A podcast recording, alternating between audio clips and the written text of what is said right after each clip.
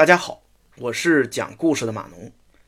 前面这些期啊，我们把武帝的故事基本上都讲完了。但是呢，《史记》中的武帝难免给我们一种不太真实的感觉。一个是武帝这个时期啊，他被司马迁描绘的特别像周。前面呢，我们也说过，司马迁到武帝这这个时期，时间间隔大概有两千多年。在没有考古的情况下，司马迁他没有办法很明确的了解那个时期人类的社会和生活的一个情况，所以呢，他就套用了周，因为周这个时期啊，对他来说是相对比较熟悉的一个这么一个时期。另一个问题呢，是我们会发现武帝啊，呃，也不只是武帝啊，就这个时期啊，史书上记载的人寿命都特别的长。咱们可以挨个儿查一查啊，这里寿命最短的应该是颛顼，他活了九十多岁。其他的呢，基本上都是一百岁以上。这个事儿，但凡有点独立思考能力的人都应该知道，他们是不可能活这么久的。那现在呢，我们通过考古学是可以知道的，那时候人的平均寿命大概也就是，呃，三十六七岁、三十七八岁这样，不到四十岁。不同的考古遗址啊，算出来的这个结果稍微有一些差异，但是那个时期的人平均寿命应该就是四十岁左右。因此，我们看史书记载的很多事儿啊，它不是一个人啊，有的可能就是一个部落，有的呢可能是父子几代人。因此，在这个时期啊，用年代去来考证史书中的这个历史人物，确实是没有什么必要。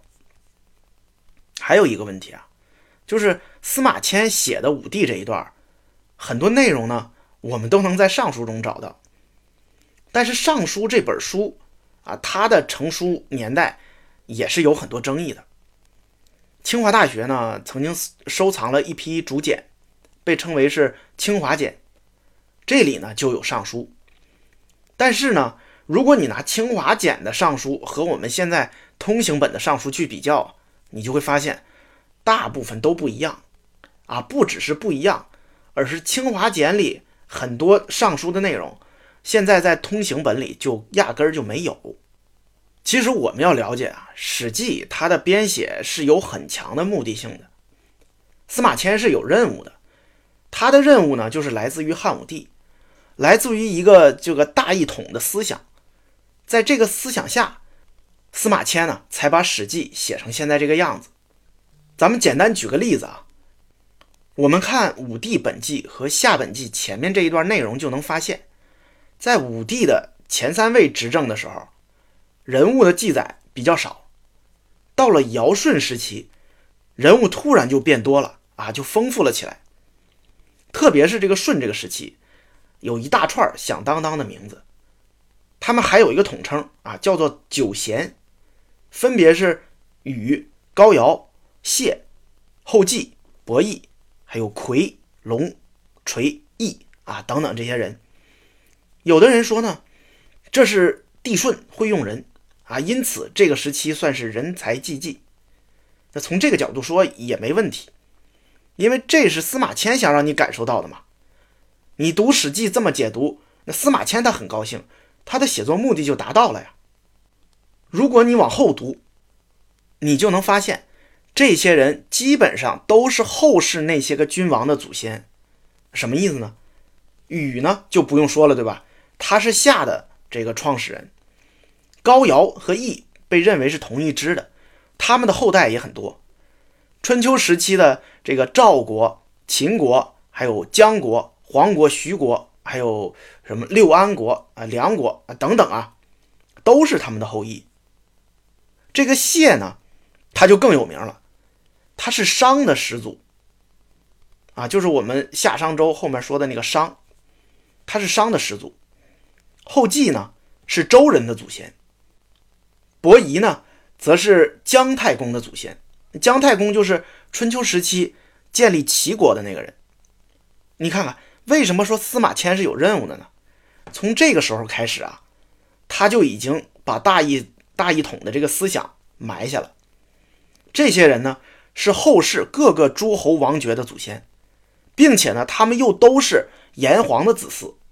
那你说咱们是不是就都是炎黄的子孙呢？啊，这个就是在文字之下啊，司马迁想给你表达的一种思想，也就是大一统的这么一个核心的观念。他也给我们中华民族啊树立了人文初祖，这也是为什么后人后世这么推崇司马迁的原因。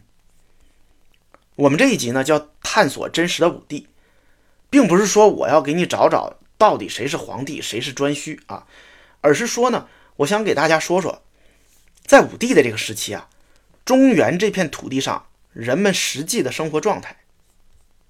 武帝呢，应该是对应着六千年。六千年前到四千年前这样一个时期，大概是这么样一个范围啊，呃，不用特别的较真儿。呃，我们来看一下这一时期的考古，给我们描绘了一个什么样的社会啊？有代表性的呢，大概有这么五个文化遗址啊，呃，良渚文化、大汶口文化，还有仰韶文化、龙山文化，还有红山文化。这些个文化遗址啊，都有一个共同的特征。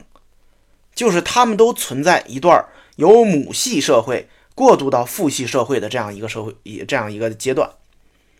从各个史书上也能体现出这一点。就是这段时期里啊，我们经常能看到，比如说，呃，母亲说吃了个蛋，然后或者是呃，母亲踩了一个什么脚印儿就生了一个孩子，类似这种神话呀，其实他要说的就是只知其母不知其父的这样的一个母系氏族社会。那我是学生物学的啊，我本科是学生物的。那这一点其实对我来说是比较好理解的。大家可以找找《动物世界》来看看，很多哺乳动物，一个族群它的首领都是母的，而公的呢，它就四处的游走。所以说，从母系过渡到父系呢，是文化提升的一个表现，也是在这一时期啊比较重要的这样的一个特征。还有呢，就是。我们在史书中能看到啊，经常会提到历法。《武帝本纪》里就说啊，帝尧在立法这方面呢是有着呃特别突出的贡献的。有这么一个遗址啊，叫陶寺遗址，这个普遍被认为是帝尧的都城。在这个遗址中呢，我们就发现了非常先进也非常精确的这种天文观测的系统，再加上青铜冶炼技术的提高啊，中原民族啊。就开始大面积的迈向农耕文化了。还有就是国的概念开始慢慢出现，从部落到部落联盟，再到方国啊，这样一个变化的过程。刚才呢也说了，呃，那一时期的人呢，平均寿命大概是四十岁左右。那个时期呢，已经开始圈养动物了，并且阶级也已经产生了。我们看陶寺遗址就是。那它有一个很大的这样的一个外城的城墙，在里面呢还有一圈这个小的这个城墙，已经有了内城和外城之分。那内城住的呢就是统治阶级，他们已经开始是过上了这种想吃肉就能吃肉的这种生活。在陶寺呢发现了这么样一个灶坑，还有呢就是整齐排列的这这一排猪骨架，一扇一扇的这个猪肉啊就。啊，码放的特别整齐，就是说当时的统治阶级呢，已经算是过得比较富足了，包括这一时期的玉器、陶器都已经达到了一个比较高的水平。我们基本可以肯定的说啊，这一时期不是封国制度，就是不是司马迁描述的有诸侯、有天子的这样一个制度啊，还是处在部落联盟的后期和方国的早期。我们看考古啊，会发现一些和史书不一样的东西。民国时期呢，就出现了这么一派，叫做疑古派。他们对史书记录的内容啊，产生了很大的疑问。包括现在呢，也有疑古派。当然不是说他们不好啊，我认为呢，这其实是一种学术研究的一种方向。其实多看看考古啊，也绝不妨碍我们继续读史书。考古呢，这门学问是从西方来的。因为西方啊，压根儿就没有史官和史书这种东西，因此史书呢，绝对是我们中华文化的一个特别大的特色啊。好了，今天呢扯了很多史记之外的事儿啊，下一回呢咱们接着读书啊，该说大禹了。欢迎大家关注、订阅、转发、收藏。